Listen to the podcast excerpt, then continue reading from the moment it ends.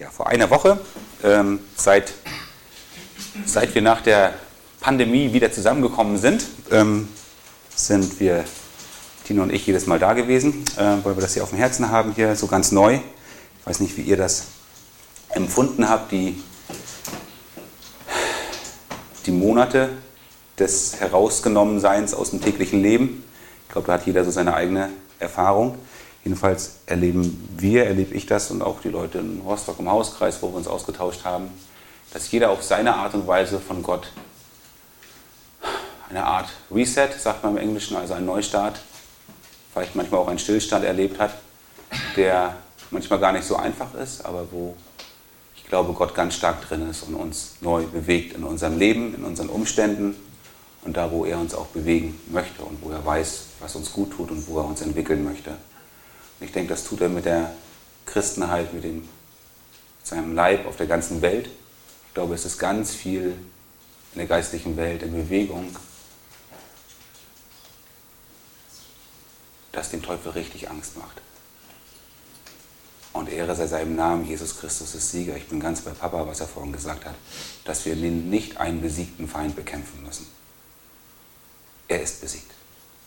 Jesus Christus ist Sieger. Wir dürfen lernen, in seinem Sieg zu leben, in seinem Sieg zu stehen und seine Wahrheiten in unserem Leben äh, zu erleben und uns da immer mehr reinzugründen in das, was der Herr in unserer Zeit ähm, ja, uns, uns schenkt und was er auch schon so lange geschenkt hat, was in seinem Wort einfach steht, dass wir darin uns bewegen dürfen.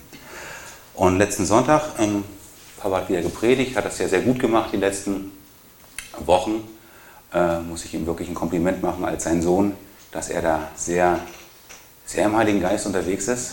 Das ist ein, ein Beten meinerseits für ihn seit vielen Jahren. Ähm, und der Herr schenkt ihm da sehr viel Gnade. Und das ist gut zu sehen für uns alle. Und wir hatten beide den Eindruck, dass ich was sagen soll. Das ist ja immer so ein Ding. Ne? Dann, dann hat man den Eindruck vom Heiligen Geist, dann sagt man, weil man ja weiß, man soll gehorsam sein, dann sagt man ja. Und dann kommt nichts. Ne? So, dann ist man zu Hause und dann sucht man und fragt in der Woche so Gott und irgendwie geht die Zeit auch immer schnell rum. Letzte Arbeitswoche, ich arbeite in der Schule. Alles so ein Wahnsinn, so Zeugnisse und so weiter und so fort. Und dann ist die Woche auch schon rum. Seit Donnerstag habe ich die Kinder jetzt für zwei Wochen, Ferien, Urlaubsvorbereitung. Am Dienstag haben wir noch ein Boot gekauft und so weiter. Also alles so ein bisschen, bisschen wahnsinnig chaotisch, wie das Leben so ist. Aber der Herr schenkt Gnade.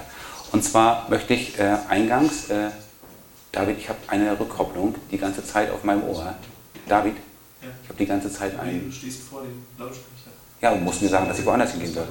Ihr seid doch die Techniker. Ihr müsst anweisen. Das wäre. So? Ja, ist besser. Ist auch besser für meine Ohren. Genau. Ähm, und zwar, was hast du für eine Bibel? Die Elberfelder? Dass wir vielleicht den gleichen Text lesen. Ich habe auch die neue Genfer. Ne, machen wir die Elberfelder. Die Elberfelder. Auch die ältere, ist egal welche. Okay, und ein Wort, das der, der Heilige Geist schon seit Wochen in mir bewegt, ist das aus 2. Timotheus 1, Vers 7. Das können wir mal zusammen lesen. Das ist so der, der Aufhänger und eigentlich im Endeffekt auch alles schon, was ich so sagen kann. Und mal gucken, wo uns der Herr so hinführt. Ähm, warte noch, bis David soweit ist.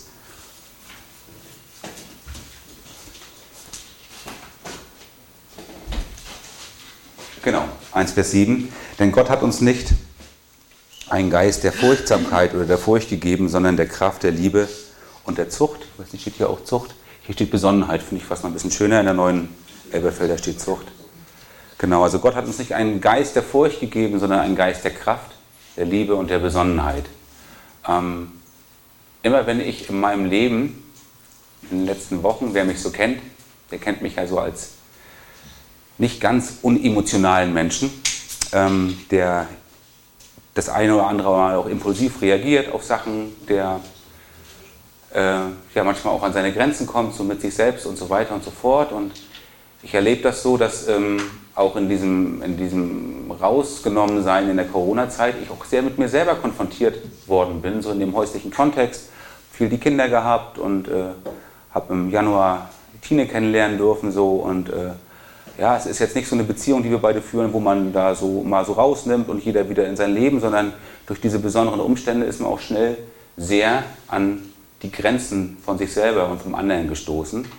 ähm, und hat sich so erleben dürfen in einer sehr ehrlichen, guten Art und Weise. Und wir haben von Anfang an erlebt, dass Gott immer den Finger auf äh, so Baustellen und Wunden in unserem Leben gelegt hat. Und ähm, über Sachen, die, die, die der Heilige Geist immer so in mir bewegt. Ich weiß nicht, wer das von euch so kennt, wer dieses ähm, gar nicht in, in Resignation oder in, in, in Traurigkeit, sondern so, ich wünsche mir in meinem Leben einfach Entwicklung. Ich wünsche mir, dass die Früchte des Geistes, die in Galater 5 stehen, äh, dass sie in meinem Leben sichtbar werden. Ich wünsche mir, dass Menschen, äh, die Jesus nicht kennen, an mir Jesus Christus erleben. Nicht, weil ich Worte finde, sie zu bekehren, sondern weil sie in meinem Leben sehen, dass Jesus lebt.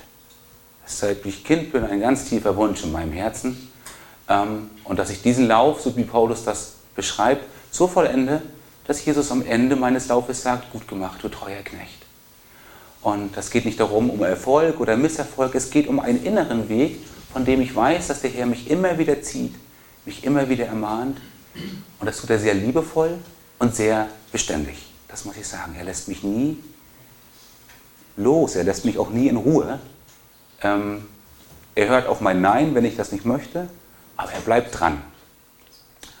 Und ähm, wenn ich so, ja, so am, ich weiß nicht, ich, ich hader nicht mit mir, ich hader auch nicht mit Gott, aber ich sage, Mensch, Herr, schenkt mir Entwicklung. Und in den letzten Wochen, vielleicht die letzten drei Wochen, ohne dass ich, ich wusste nicht, wo der Vers steht, aber ich konnte ihn komplett aus meinem Geist heraus zitieren, dass Gott uns nicht einen Geist der Furcht gegeben hat, sondern einen Geist der Kraft, der Liebe und der Besonnenheit. Und ich habe mich äh, gestern ein bisschen länger hingesetzt und vorher auch schon immer so auf Arbeit in meiner Bibel und immer wieder gesagt, Gott, es gibt zwei verschiedene Arten von Geistern in meinem Leben. Es muss ja einen Geist der Furcht geben. Sonst würde 2. Timotheus 1, Vers 7 lügen. Es gibt einen Geist der Furcht. Ein Geist der Angst, der Zaghaftigkeit und so weiter und so fort. Wir können noch mal ein bisschen in der Bibel reingucken, was es bedeutet. Es gibt einen Geist der Furcht. Und es gibt einen Geist, den Heiligen Geist und seine Charaktereigenschaften, die er an uns wirkt und was er auch ist, ist Kraft, Liebe, Besonnenheit, Zucht, Selbstbeherrschung, wie auch immer man das letzte Wort übersetzt. Die stehen gegeneinander. Sie stehen gegeneinander. Es gibt Furcht in, unserem, in meinem Leben. Und ich habe bis heute früh auf der Fahrt, wo wir hergefahren sind und so weiter, und ich bin da auch noch gar nicht durch und wir können uns da gerne drüber austauschen. Jeder kann mal so in sich hineingehen. Wo ist Furcht in unserem Leben? Wo ist Furcht, die Kraft, Liebe und Besonnenheit entgegensteht? Wo sind wir, wo halten wir uns fest? Ich habe mich vor mit Tine kurz darüber ausgetauscht. Ich glaube, in meinem Leben, ich würde da einfach nur mal ganz kurz vorweggreifen, um euch einfach auf diese Gedanken, die, die, die der Heilige Geist in mir bewegt, ähm, mitzunehmen. Ich glaube, in meinem Leben gibt es ganz viel Furcht, die ich liebgewonnen habe. Ganz viel Furcht, die ich festhalte, die meine Anrechte in meinem Leben sind. Ganz viel Furcht, die ich gelernt habe. Von meinen Eltern, in Gemeinschaften, in der Welt, aber auch, glaube ich, in der Gemeinde. Ich glaube, ganz viel von Sachen, in denen wir unfrei sind, und die Heilige Geist uns die Freiheit schenken möchte. Jesus sagt in seinem Wort, äh, dass wir uns nicht wieder unter einen Geist der Knechtschaft bringen lassen, weil äh, er uns zur Freiheit berufen hat. Aber eine Berufung in eine Freiheit ist nicht eine Freiheit, die wir einfach erleben, sondern ist ein Stand, den wir haben in Christus. In den himmlischen Welten ist das schon eine Wirklichkeit. Wir müssen das in unserem Leben erleben. Und ich habe manchmal das Gefühl, dass ich einfach so in meinen Vorstellungen in meinen Sachen, wo ich sage, okay, das ist meine Baustelle und Herr, da musst du ran und da bin ich noch fehlerhaft, gar nicht dieses Wirken und Reden des Heiligen Geistes in meinem Leben beachte, wo er mich einfach frei macht von Sachen, die ich niemals gelernt habe zu sehen und unbewusst wirklich festhalte. Ich glaube, dass ich in meinem Leben, nicht jeder kann sich selber prüfen, Liebe zu gewissen Ängsten und Fürchten habe. Also zu Furcht habe, zu Sachen, wo einfach Sachen festgehalten sind in meinem Leben. Und der Herr möge uns in den nächsten Wochen und Monaten Gnade schenken, dass wir daran kommen, dass er sein, Weg tut, sein Werk tut und das uns zeigt, wo er uns frei gesetzt hat und wo wir Freiheit erleben müssen im Hier und Jetzt. Und zwar in der Art und Weise, wie er das tut. Ähm ich möchte mal mit euch ein bisschen durch die Bibel gehen. Ich habe erst gestern einfach hatte vier, fünf Bibeln vor mir liegen, von der Studienbibel über eine Konkordanz und so weiter und so fort und habe einfach so ein bisschen kreuz und quer gelesen, was zu diesem Bibelwort mir so geschenkt worden sind. Es sind ziemlich viele Aufzeichnungen geworden. Und ähm, äh, ja, ich möchte ganz kurz einmal zu dem Kontext was sagen. Ne? Das ist mir so ganz, äh, ganz am Ende von, meinem, von meinen äh, Aufzeichnungen so aufgefallen, was Paulus dem Timotheus im zweiten Timotheusbrief geschrieben hat. Der, der Punkt, wo er das geschrieben hat, war, dass Paulus im Gefängnis war. Man ist sich nicht ganz sicher wie, aber Paulus ist kurze Zeit später gestorben.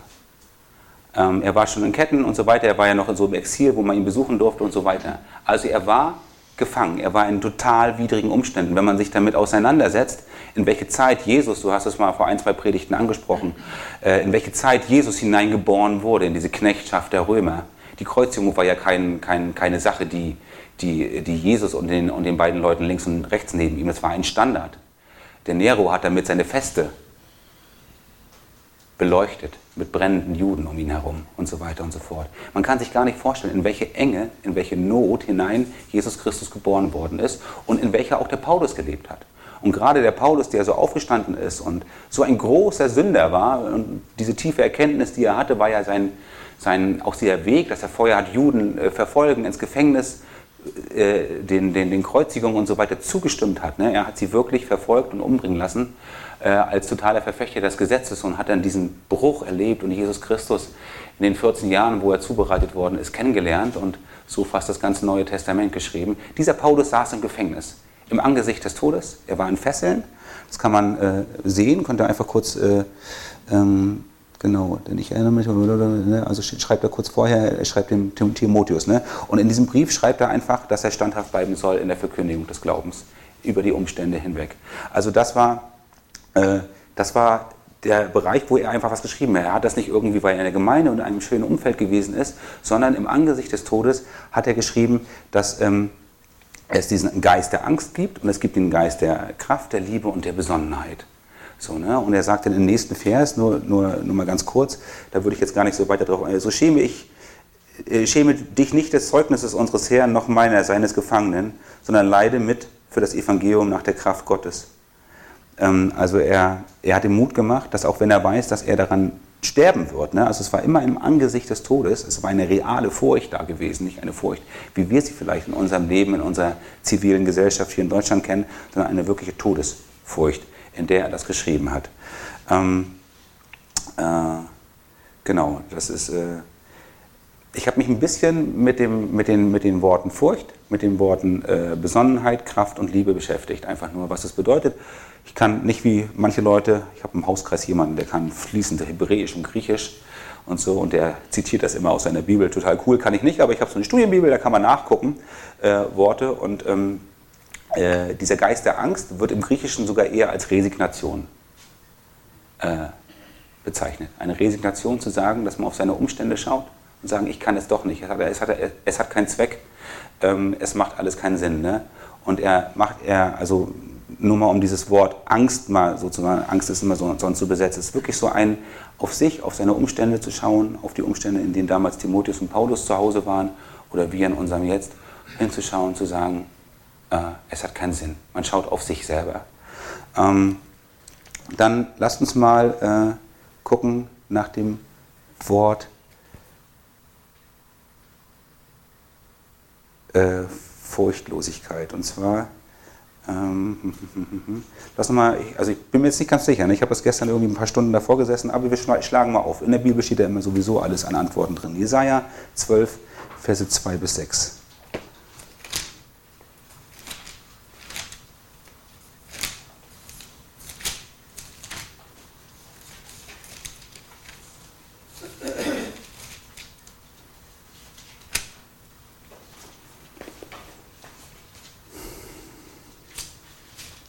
Siehe, Gott ist mein Heil.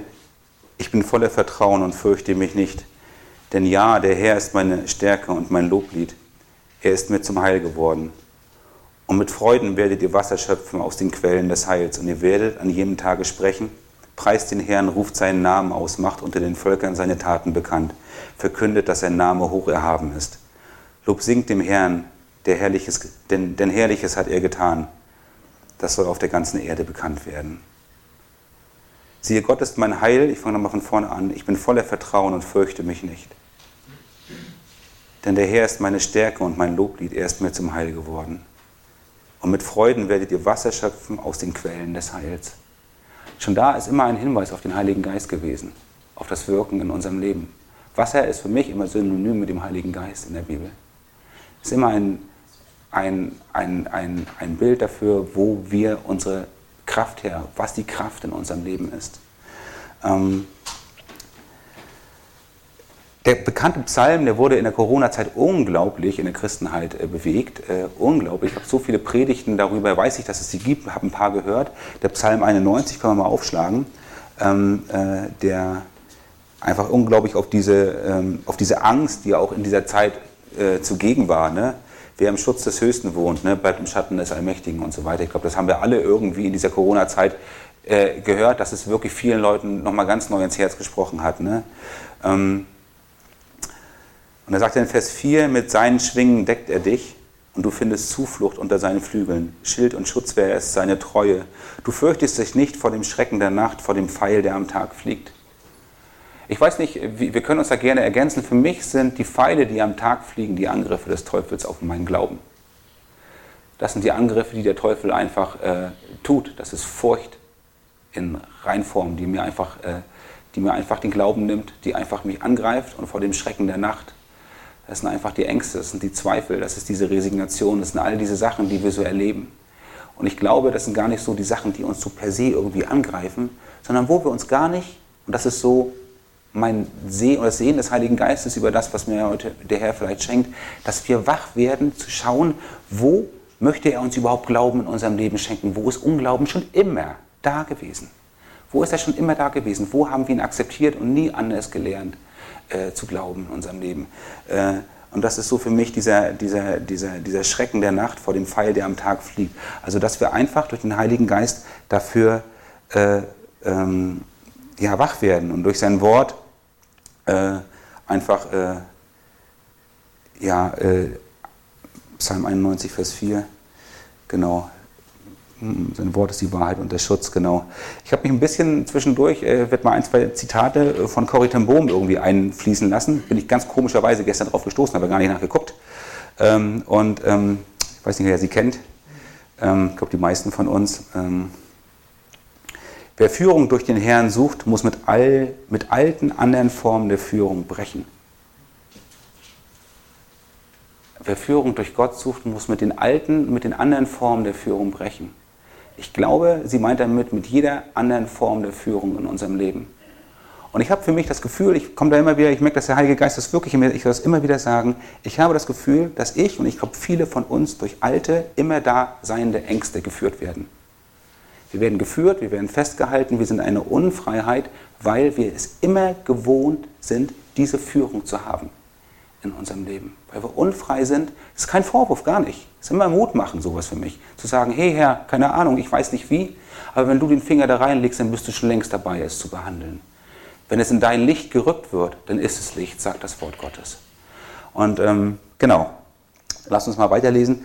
Ein ähm, bisschen einfach quer durch die Bibel. Ähm, schönes Wort, ganz für mich total passig dazu, ist 1. Johannes 4, Vers 18, auch ein sehr bekanntes Wort, Wort was äh, mit dem Heiligen Geist und mit der Furcht äh, zusammengeht.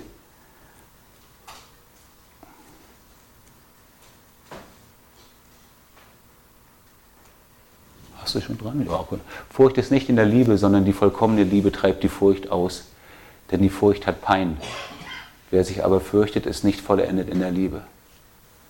Ja, das steht ja beides so gegeneinander. Ne? Wenn man den, ersten Timo, äh, den zweiten Timotheus 1, Vers 7 sieht, ne? nicht den Geist der Furcht, sondern der Kraft der Liebe und der Besonnenheit. Also Liebe ist eine Sache, die, die der Furcht komplett entgegensteht. Ne?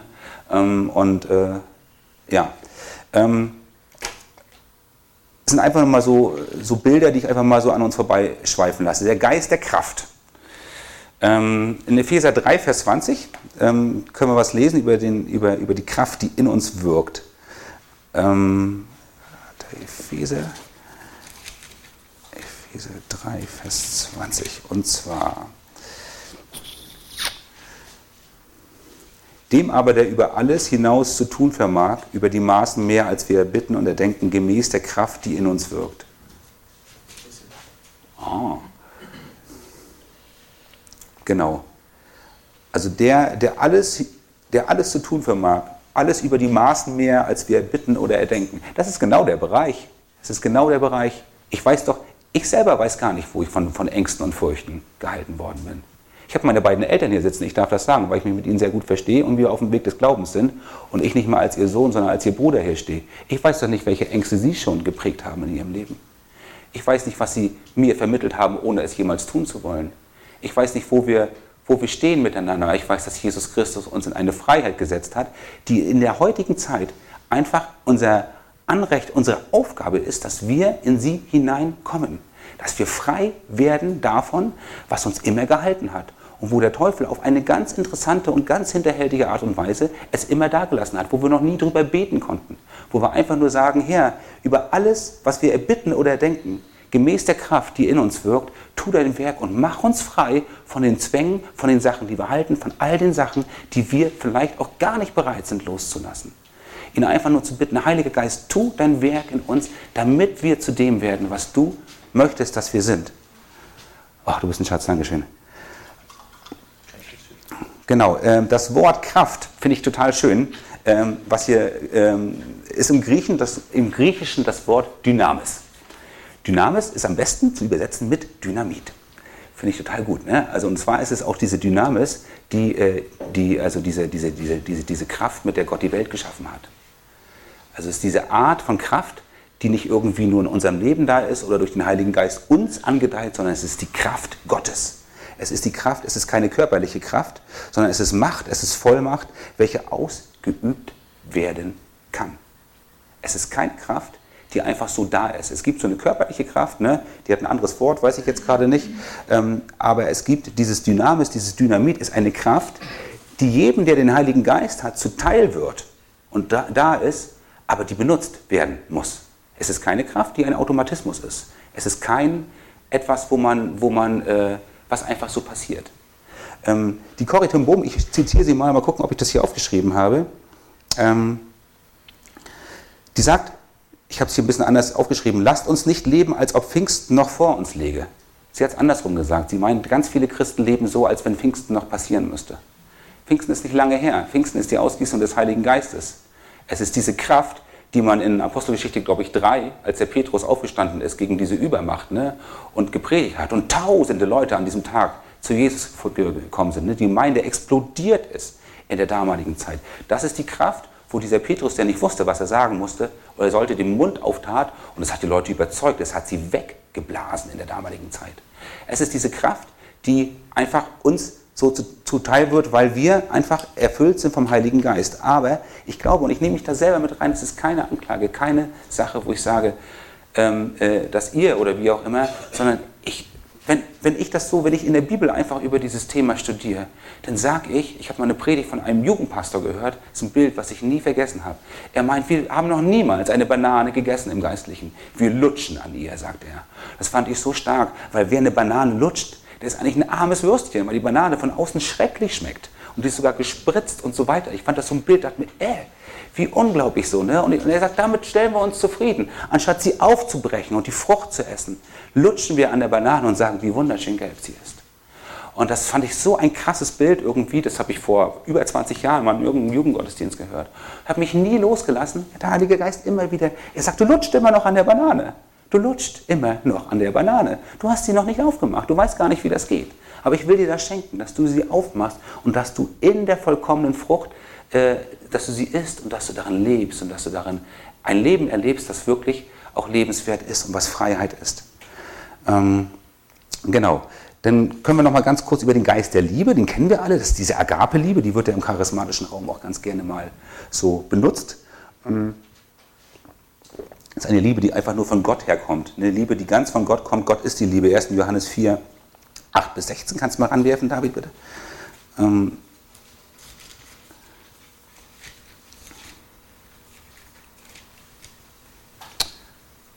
8 bis 16.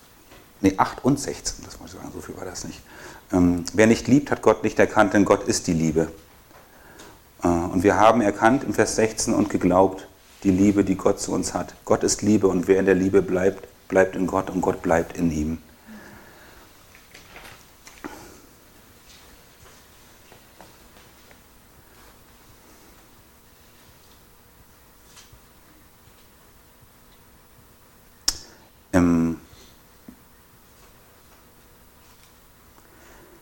Vers 19 sagt er, 1. Johannes 4, Vers 19 sagt er, wir lieben, weil er uns zuerst geliebt hat.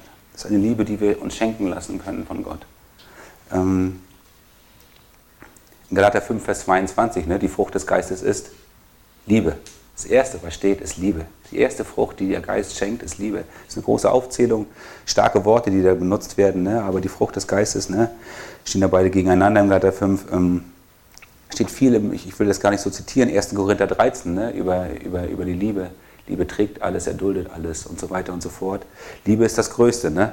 Ähm, dann habe ich mich, äh, dann würde ich noch ganz kurz was dazu sagen, was aus meinem persönlichen Leben, und dann würde ich an Papa abgeben, der wollte heute auch noch was sagen. Ähm, deswegen will ich das gar nicht so lange machen, sondern einfach nur mit euch ein bisschen durch die Bibel lesen und durch das, was Gott in meinem Leben gerade tut. Dann den Geist der Besonnenheit. Ich muss ganz ehrlich sagen, als äh, der Heilige Geist es vor ein paar Wochen in mir so geweckt hat, dieses Wort, und ich das irgendwann mal nachschlug in der Bibel, wo steht denn das? Und auf den zweiten Timotheus kam, hat mich das am meisten angesprochen. Ich bin ein bisschen impulsiver Mensch, so, ne? bin nicht immer der Allerbesonnenste. Auf Arbeit kriege ich mich ganz gut sortiert, manchmal im Privaten nicht ganz so. Ähm, und äh, dachte mir, Mensch, der Geist der Besonnenheit, das wäre richtig klasse. Den würde ich richtig gerne haben. So ein besonderer Typ zu sein, das hört sich gut an, oder? Ich glaube, keiner von uns würde sagen, nee, will ich nicht. Besonnenheit ist mir nichts. Besonnenheit ist irgendwie so eine richtig schöne Tugend, finde ich so. Ne? Hört sich so gut an. Die Elberfelder, die alte sagt irgendwie so, oder die neue sagt, Geist der Zucht. Den, den wollte ich nicht so, aber die Besonnenheit, die mag ich so. Ne? Die fand ich, dachte mir, das hört sich sehr smart an und so ne? und sehr gut. Und dann habe ich mich in der Studienbibel über Besonnenheit und über diesen 2. Timotheus 1, Vers 7. Und es gibt diese Besonnenheit, dieses Wort, was dafür verwendet wird im Griechischen, nur im 2. Timotheus 1, Vers 7. Das finde ich sehr interessant. Ist mir schon ein paar Mal passiert, wenn ich so Bibelarbeit gemacht habe und denke mir immer so persönlich, da ist was Besonderes dran. Wenn ein Wort nur einmal in der Bibel verwendet wird und das nicht irgendwie so ein Adjektiv oder wie auch immer ist, sondern so ein krasses Substantiv wie Besonnenheit, so, ne? dann denke ich mir, hey, dann will mir Gott irgendwas damit sagen. Und zwar heißt das Sophronismus. Ähm, genau, es gibt es nur im 2. Timotheus 1, Vers 7. Es ist der gesunde, gesammelte Verstand. Es ist die Besonnenheit des Heiligen Geistes, also eine Charaktereigenschaft von ihm. Ähm, und bei uns ist es die geistliche Tugend der Besonnenheit, das rechte oder das richtige Verhalten erkennen zu können finde das irgendwie total schön, äh, dass das in diesem, ich finde generell den 2. Timotheus 1, Vers 7 beschreibt den Heiligen Geist auf die schönste Art und Weise im ganzen Neuen Testament, was so komprimiert ist. Ne? Es ist nicht der Geist der Furcht, sondern der Kraft, der Liebe und der Besonnenheit. Und diese Besonnenheit gibt es halt nur in diesem einen Vers. Ähm, ich habe für mich bis heute früh, ne, ist ja immer so, wir kommen ja aus Rostock ne, und äh, man weiß ja hier touristische Hauptstrecke, ne, wenn du da lang knallst und so weiter und so fort bist du mit einer Stunde knapp dran und das ist immer irgendwie morgens mit den Kindern und dass man irgendwie auf Zug und hierher kommt und so weiter. In den letzten Tagen ist es wirklich so bei mir, ist mal wirklich von der Praxis und dann würde ich da einfach aufhören und dann können wir uns gerne darüber austauschen. Es ist wirklich so, dass der Heilige Geist mich immer ermahnt. Gestern Abend musste ich mich bei Tina entschuldigen, weil ich in meiner Kraft gelebt habe, nicht in Gottes Kraft. Der Heilige Geist habe ich gefragt, was ist denn los? Ich wusste gar nicht, was ich gemacht habe. Und hat er mir gezeigt, hey, Du bist in deiner Kraft unterwegs gewesen, nicht in meiner Kraft. Ich bin der Geist der Kraft in deinem Leben. Ich so, Mann, wie erniedrigend so, ne? Habe mich richtig schlecht gefühlt, weil ich überhaupt nicht wusste, war kein bewusstes Ding. So, ne? Ich ne, habe mich entschuldigt, hat auch gut funktioniert. So, ne? Hat in ihr, es gibt ja auch so Entschuldigungen, die beim anderen drei Stunden dauern, ne? Aber wenn es die richtig guten sind, so, wo man gar nicht weiß, was ist, aber irgendwie so ein innerer Prozess, dann macht der Heilige Geist bei beiden Menschen was. Gesagt, danke Jesus, dass ich erkennen durfte, dass das, obwohl das gar nicht so aussah für mich, nicht in meiner Kraft war. Danach war das gut. Habe den ganzen Abend keine Probleme mehr mit mir selber gehabt. Ne? Heute früh, durch die Hektik, war ich leicht unbesonnen. So, ne, war jetzt gar nicht so, aber dann ist man so in seinem Modus, man sieht so die Zeit, die Zeit, die rennt immer weiter auf dieser Uhr und so weiter und so fort. Ne? Dann hast du hier Lobpreis an der Backe und sollst auch noch predigen, kannst ja auch nicht irgendwie erst eine Viertelstunde später kommen, dann weißt du, was auf der Strecke los ist. Besonnenheit ist da nicht ganz. Ich habe einfach Buße getan in meinem Herzen, habe gesagt, Jesus, es tut mir leid, dass ich irgendwie in Unruhe, es war gar nicht so schlimm, aber irgendwie, dass ich in Unruhe gekommen bin. Ich möchte einfach, dass der Geist der Besonnenheit in meinem Leben regiert. Zack, Schalter um. Ich sage euch, das geht wirklich einfach. Das ist nicht schwierig. Es ist nicht kompliziert. Ich muss mich bloß entscheiden dafür, dass der Heilige Geist, der in mir lebt und der die Charaktereigenschaft Kraft, Liebe und Besonnenheit hat, die so viele Attribute von Jesus, vom Vater, von so vielen Sachen, die man in der Bibel finden kann, vom Alten Testament, über Hiob habe ich so viel gefunden dazu, äh, wie er auch so mit Gott, wie er ihn erlebt hat und umgegangen ist, will ich gar nicht näher darauf eingehen. Zu sagen, Herr, ich möchte in deiner Kraft, ich möchte in der Liebe des Vaters leben und ich möchte in der Besonnenheit des Heiligen Geistes durch meinen Alltag gehen. Ich möchte nicht auf mich schauen, sondern auf dich. Ich möchte es nicht verstehen, aber ich möchte das anziehen, dieses Gewand, was du durch den Heiligen Geist in mich hineingelegt hast. Und mich einfach dazu zu äh, ermutigen und zu ertüchtigen, zu sagen, ja, ich tue das. Das zu erkennen, mich darin nicht zu verurteilen und zu sagen, danke Jesus, dass du es mir zeigst. Ich möchte aber aus deiner Kraft leben. Ich möchte besonnen, ich möchte selbstbeherrscht sein, aus dir heraus, nicht aus meinem guten Wollen. Ganz ehrlich, ich bin jetzt ein bisschen über 40, ich weiß, das bringt nichts.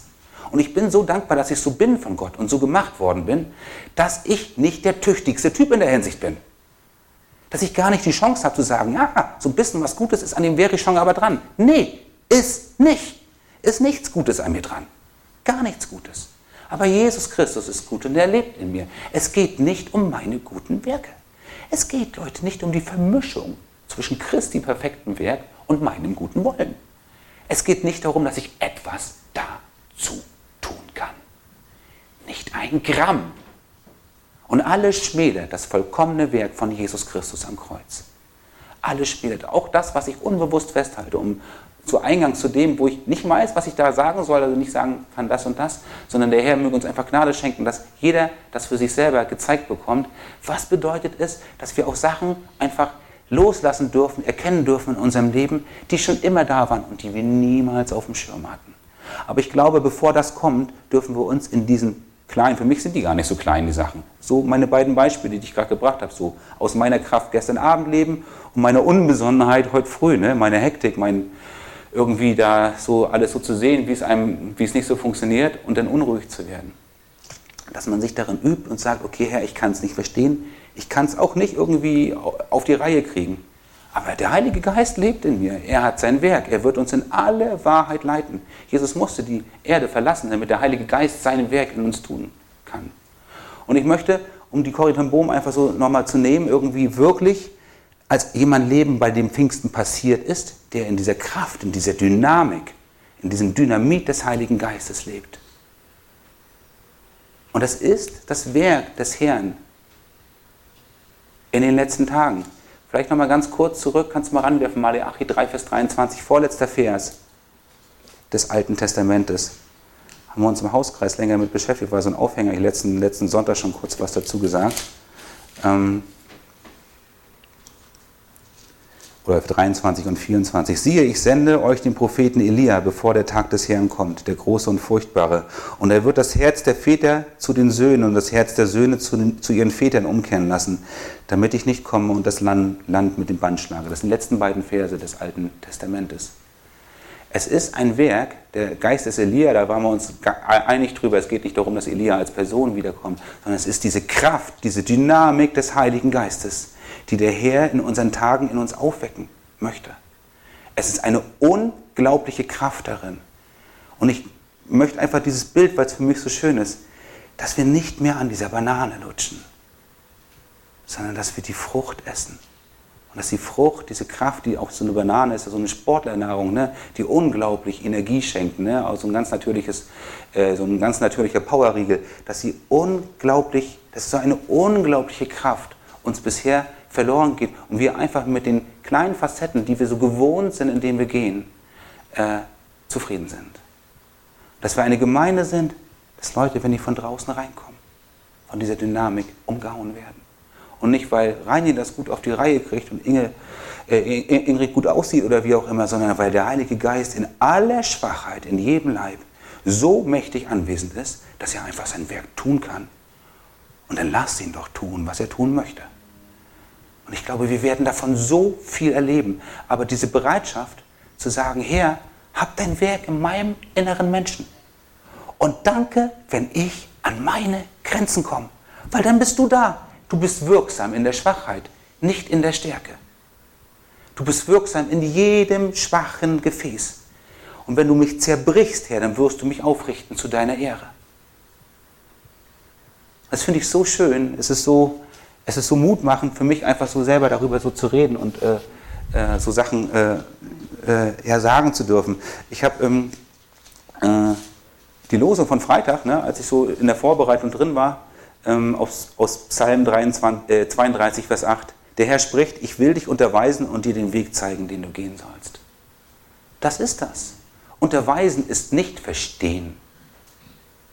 Unterweisen ist gehorchen, ist die Hand nehmen und gehen. So viele Bilder, die wir als Christen immer irgendwie wieder aufgeweckt und da, wo nur ein paar Füße auf dem Boden, da habe ich dich getragen. Ja, aber es ist ein enges mit Gott zusammengehen. Es ist ein enges, der Beistand, die Gemeinschaft Gottes ist er auf Erden. Das ist der Heilige Geist.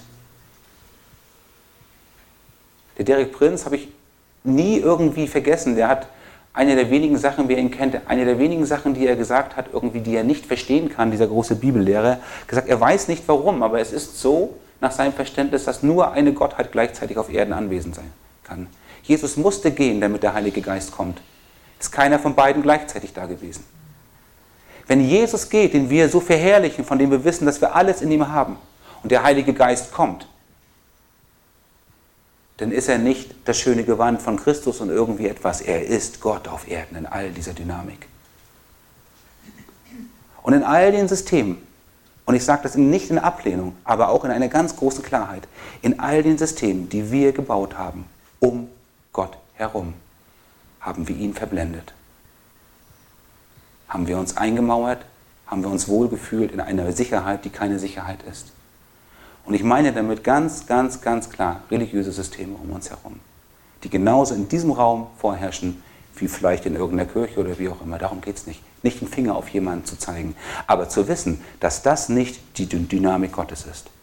Guckt euch die ersten Gemeinden an, guckt euch das an, was Gott gemacht hat in all der Schwachheit.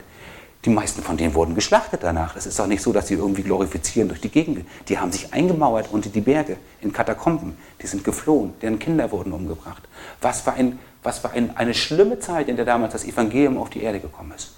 Welche Dynamik, in welcher Schwachheit die einfachen Menschen, Fischer, Zöllner, einfache Menschen, die untersten der Gesellschaft, die Gott erwählt hat, damit diese Dynamik in ihm wirklich anfängt und das Evangelium läuft. Nicht, weil wir es tun, sondern weil Gott diese Menschen benutzen konnte. Und sie haben es erst gecheckt als der Heilige Geist. Was war das für eine Dumpfbacken vorher? Guckt euch das mal in der Bibel an. Wer ist der Größte und so weiter. Die haben nichts gecheckt. Die haben, bis Jesus irgendwie gekreuzigt worden ist, waren sie irgendwie total perplex. Und haben, ne, so wie du und ich. Aber dann kam der Heilige Geist. Dann kam Gottes Dynamik auf diese Erde. Und das wünsche ich uns einfach, dass wir da reinkommen und das irgendwie für ernst nehmen und einfach diesen kleinen Weg im Leben wirklich gehen. Ich möchte für mich, dass ich keine Minute in meinem Leben ohne das Bewusstsein, dass der Heilige Geist neben mir ist und mit mir redet. Und ich habe eine Sache ganz stark auf dem Herzen, gerade jetzt, vorher überhaupt nicht. Ähm, können wir jetzt machen oder im Anstoß, wenn Papa noch was sagen möchte? Ich bin mir sicher, das ist eine der Fragen, die ich immer bei mir im Hauskreis, bei uns im Hauskreis in Rostock die Leute stelle, regelmäßig. Hörst du die Stimme des Heiligen Geistes? Hörst du sein Reden? Fragst du und antwortet er. Fragst du und antwortet er. Und dann das nächste Level, fragt er und antwortest du. Kommunizierst du mit dem Heiligen Geist? Wenn nicht, möchte ich heute für dich beten. Ich biete das wirklich an. Im, im, im, zweiten Timotheus, wir können das mal ganz kurz aufschlagen, äh, 1 Vers, äh, ich muss mal ganz kurz gucken, ähm,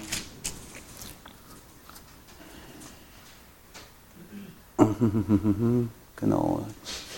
Und zwar Vers 6, bevor Vers 7. Um dieser Ursache willen erinnere ich dich, die Gnadengabe Gottes anzufachen, die dir durch Auflegen meiner Hände ist. Das geht auf viele Art und Weise, dass der Heilige Geist ins Leben hineinkommt. Aber ich habe das ganz oft erlebt, dass Leute, die einfach zubereitet waren, die Gott an dem Punkt hatte, und ich wirklich diese Frage, ich habe immer diese Frage gestellt bei mir im Hauskreis in Rostock, hörst du Gottes reden? Nicht durch sein Wort, sondern redet Gott mit dir. Das ist der Heilige Geist. Er spricht mit dir. Manchmal, ich sage euch ganz ehrlich, manchmal ist mir das zu viel. Manchmal quatscht er mich voll. Das ist ganz schlimm. Also nicht irgendwie, aber er hat so viel Mitteilungsbedürfnis. So viel Bedürfnis, mit mir zu reden. Und andersrum genauso. Also ich, das wächst mein ganzes Leben lang und manchmal ist es weniger, manchmal mehr, aber es ist immer da. Ich möchte anbieten, dass wir füreinander beten, dass diese Kraft auch durch die Kommunikation mit ihm in unser Leben hineinkommt. Und wir lernen Hand in Hand von jedem kleinsten, unwichtigsten Ding in unserem Leben. Von dem Toilettengang vor irgendwelchen Sachen, die wir niemals mit jemandem reden, bis zum Sockenkauf, bis zu irgendwelchen großen geistlichen Sachen, wo wir denken, da gehört er aber rein. Überall nehmen wir ihn mit. Überall. Ansonsten ist er nicht unser Partner und unser Beistand. Dann ist er das Zuckerbrot im Gottesdienst und da, wo es mal uns, uns irgendwie passt. Und ich glaube, es macht ihn ganz viel traurig. Und das, wo er ran möchte, an den Kern von Sachen in unserem Leben, wo er Kraft, Liebe und Besonnenheit in unserem Leben wirken möchte, wo seine Art und Weise in unserem Leben wirklich wirksam wird und dieses Dynamit sich entfalten kann, kommt nicht zum Tragen, weil wir ihn immer nur ausgrenzen und manchmal bewusst mit reinnehmen. Und da möge der Herr uns Gnade schenken, dass der Heilige Geist immer in unserem Leben das Werk tun kann, in jedem Moment, das er tun möchte. Amen.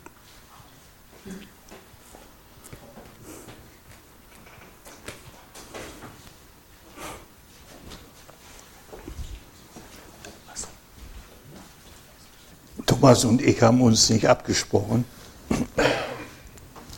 Deswegen finde ich so gut, dass das, was ähm, ich jetzt noch sagen möchte, ähm, sich richtig anschließt an dem, was oder bestätigt das, was uns Thomas mitgeteilt hat.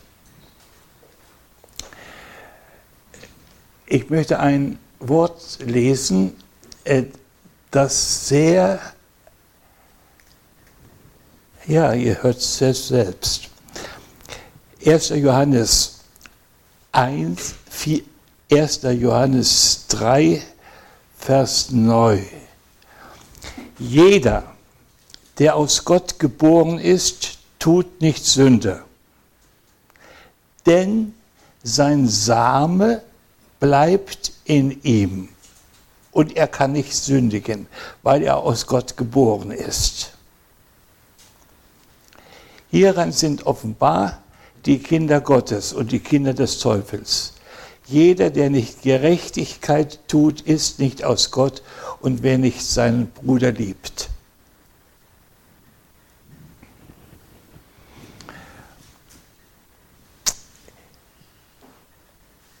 Sein Same bleibt in uns. Was ist dieser Same? Und ich glaube es zu verstehen mit dem Wort aus Römer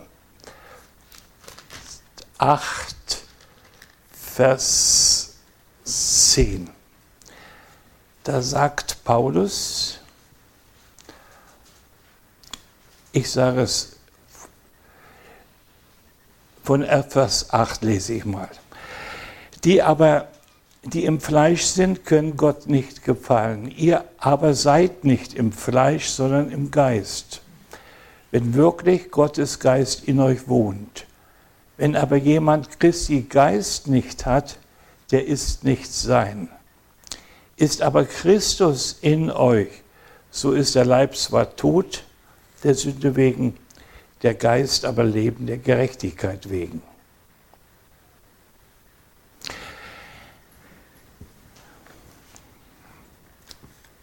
Ich sehe also in diesem Samen Christus in uns, seinen Geist in uns.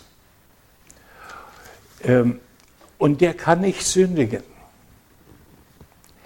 Das heißt, wenn wir aus Gott geboren sind, dann tragen wir etwas in uns, das nicht sündigen kann.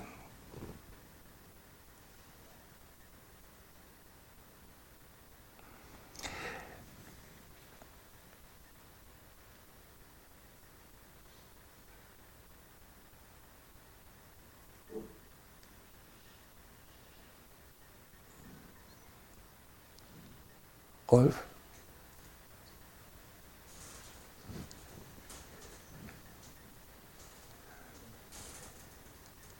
Das darfst du jetzt nicht verpassen. Das darfst du nicht verpassen, weil das so, weil das so gewaltig ist, dass wir Samen in uns tragen, der nicht sündigen kann. Das ist quasi Gottes DNA. Ja. den Geist Christi. Gott, der Vater, hat uns gezeugt, aber er hat uns mit Samen wiedergeboren. Und dieser Same ist in uns. Und der kann nicht sündigen, weil er eben dieser Geist ist, von dem der Paulus gesprochen hat, der Besonnenheit, der Liebe und der, was war es noch? Kraft, ja. Das heißt aber, es gibt noch etwas anderes in uns. Unser Fleisch. Das haben wir auch. Und das ist das Erstaunliche, dass sein Same wohnt in einem Menschen, der in, einem Leib lebt. Und dieser Leib wird verglichen mit einem Tempel.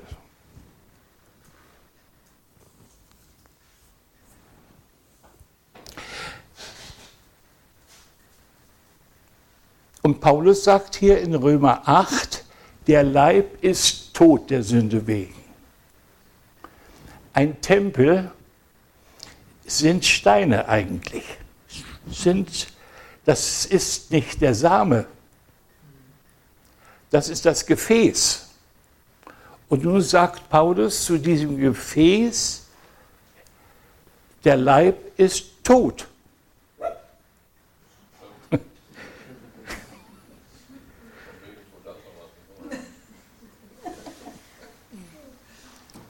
Das heißt, wir, wir sehen und beurteilen uns nach dem, was wir sehen. Wir sehen unseren Leib. Habe ich zum Beispiel jetzt eben auch bei dir gesehen. Nein. Nein?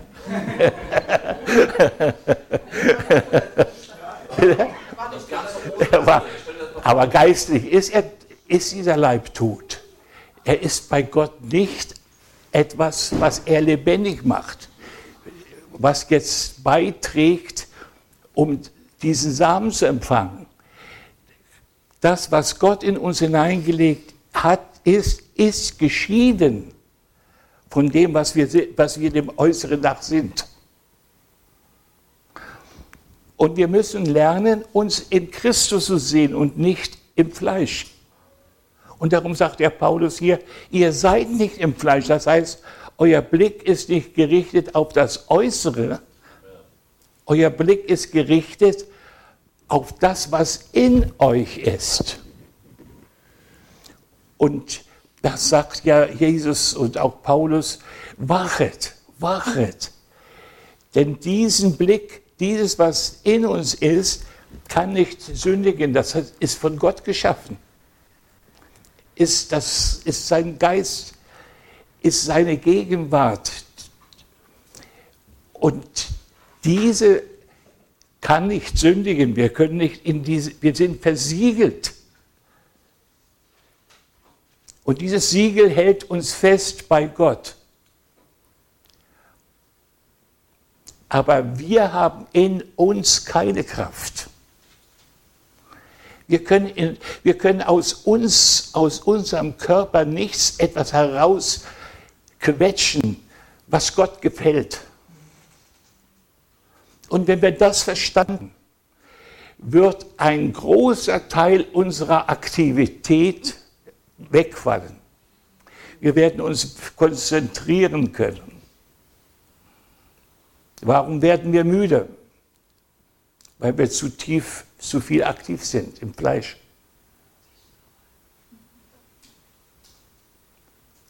Wir werden, wie das von, von der Corrie ten Bogen gesagt wurde, dass wenn wir geleitet werden und der Satan leitet uns in Systeme, die uns jagen, die uns beschäftigen und wir sind unter dieser wir fühlen uns verpflichtet, in diesem System zu laufen und zu dienen.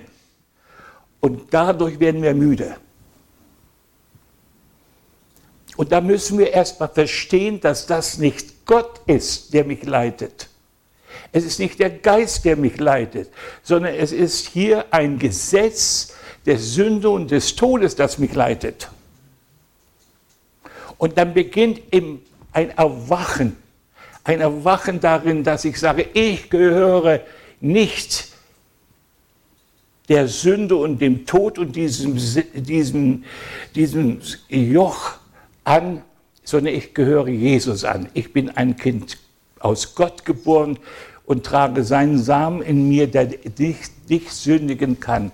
Und jetzt kann ich mich ausrichten durch den Heiligen Geist auf den Vater und auf seine Gebote.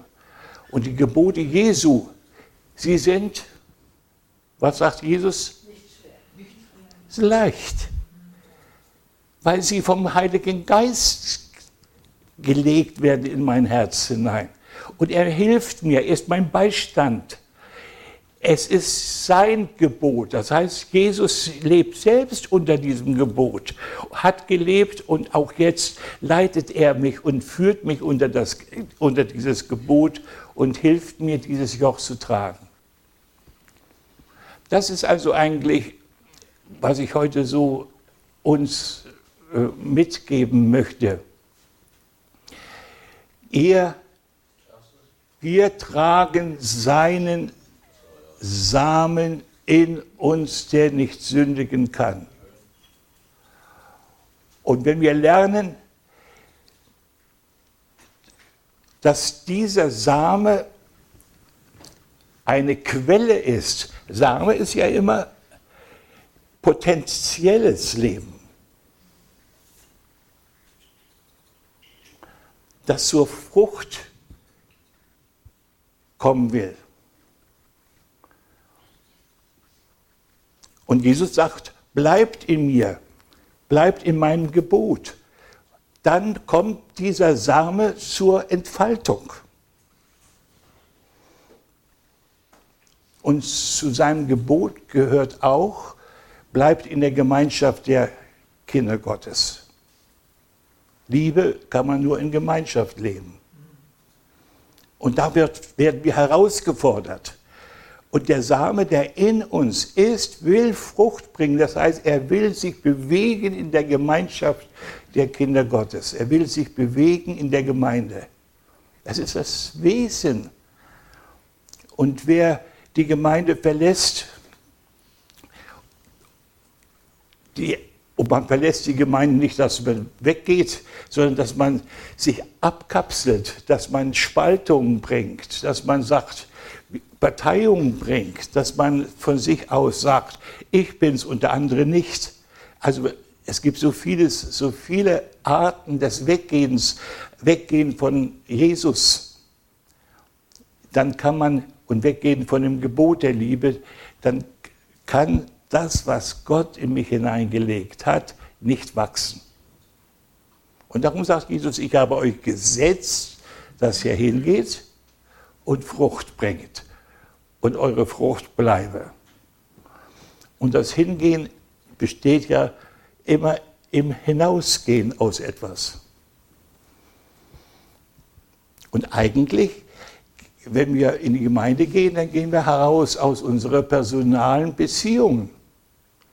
Wir gehen in eine neue Beziehung hinein, in eine neue Familie, ähm, die uns dann auch Kraft gibt, selbstverständlich in den Verhältnissen, in denen ich lebe, Arbeit, Familie, zu Hause, dann auch das zu geben, was nötig ist. Aber die Quelle will der Herr bleiben. Das ist, das, das ist sein Angebot an uns. Und, und,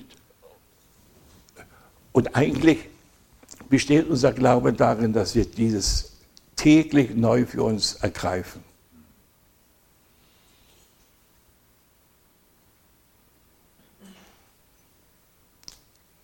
Jesus sagte ja vom Heiligen Geist, er wird überführen die Welt von Sünde, Gerechtigkeit und Gericht. Und da sagt er von der Gerechtigkeit und erklärt sie dann, dass er, dass er weggeht Wieso ist sein Weggehen Gerechtigkeit? Solange er da war, war er nur für die Juden da. Da war er begrenzt. Dann waren die, die damals lebten und Juden waren, die bevorteilten. Indem er weggeht, entzieht er sich allem Irdischen. Und jetzt haben alle Menschen durch Glauben Zutritt zu ihm. Der Glaube wurde freigesetzt durch das Weggehen. Und darum sagt er zu Timotheus, zu Thomas, selig ist, wer nicht sieht und doch glaubt. Also uns ist der Weg zum Heil geöffnet, dass wir durch das Evangelium glauben können an den Herrn, an seine Gegenwart, an seine Schöpfung, an seine Neuschöpfung, an, an sein Wirken. Dass wir das glauben dürfen und im Glauben ergreifen. Deswegen ist Herr weggegangen.